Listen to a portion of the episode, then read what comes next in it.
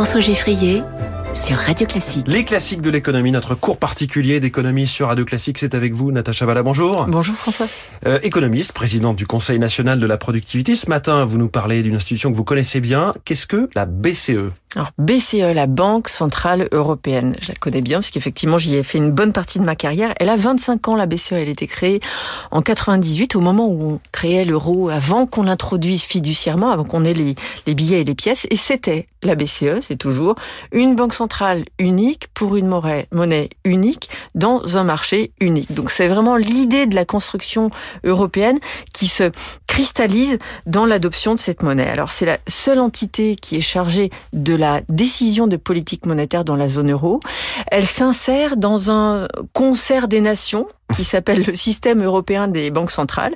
Et dans ce système européen des banques centrales, vous avez notre Banque de France nationale, la Banque d'Italie, toutes ces banques, donc les 20 banques centrales nationales, puisque aujourd'hui l'euro a 20 membres, qui sont mises en, qui font la mise en œuvre de cette politique monétaire. Alors elle est indépendante des autorités politiques, c'est absolument essentiel cette indépendance-là, même si on pourrait un sujet considérer... clé, un peu débattu. Parfois on a l'impression qu'elle n'est pas très indépendante. Voilà, il y a mmh. matière à débat effectivement. C'est basé à Francfort et on a eu quatre présidents depuis sa création. Mmh. Moi j'en ai connu trois dans ma carrière.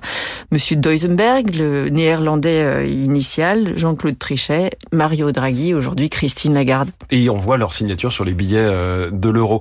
Euh, l'un de ses premiers rôles, peut-être son premier rôle, le rôle principal, et on en parle beaucoup avec l'inflation en ce moment, c'est la stabilité de l'euro. C'est le rôle essentiel, c'est le cœur de son mandat. C'est ce qui lui est parfois reproché, mais aujourd'hui on est bien content que ça le soit, puisqu'effectivement on se rend compte qu'avec de l'inflation, ça crée pas mal de problèmes, et le mandat de la BCE, c'est la stabilité des prix. Cette stabilité des prix, on a demandé à avoir une, une, définition très opérationnelle, qui est concrète. Qu'est-ce que ça veut dire la stabilité des prix? 2% d'inflation? 5% d'inflation? 1% hmm. d'inflation?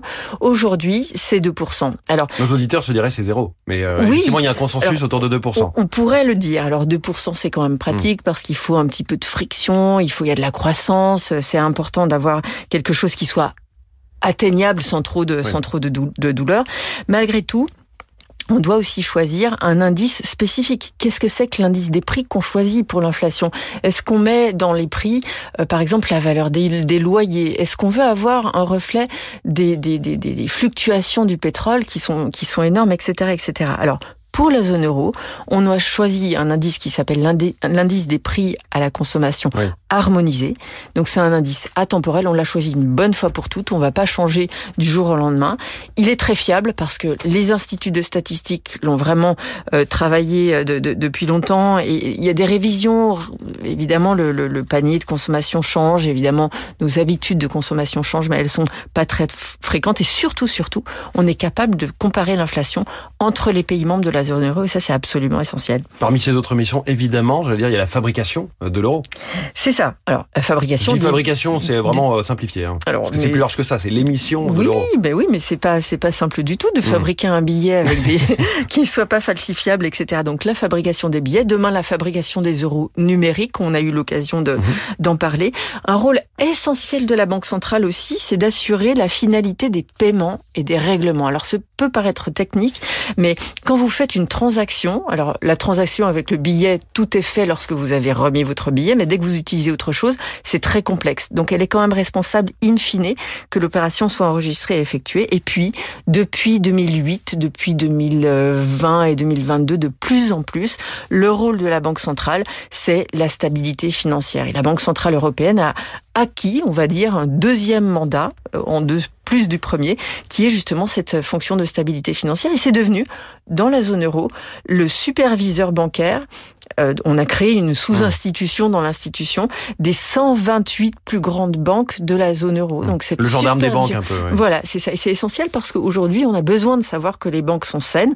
Les taux d'intérêt sont en train de remonter, donc on a un besoin de savoir que les crédits qui sont octroyés vont être remboursés, etc., etc. Et justement, les taux remontent et c'est un peu le dernier sujet qu'on pourrait aborder. C'est euh, la banque centrale qui vient parfois au secours de certaines situations tendues. On la voit quand l'Italie, tout d'un coup, se retrouve avec des taux d'intérêt quand elle emprunte extrêmement élevés. La la Banque centrale a vraiment un rôle quasiment surpuissant, j'allais dire. Absolument, c'est ce qui s'est passé. On a une rupture euh, un peu conventionnelle en 2008, à partir du moment où on a eu des tensions sur les taux d'intérêt qui s'appliquaient à la dette publique.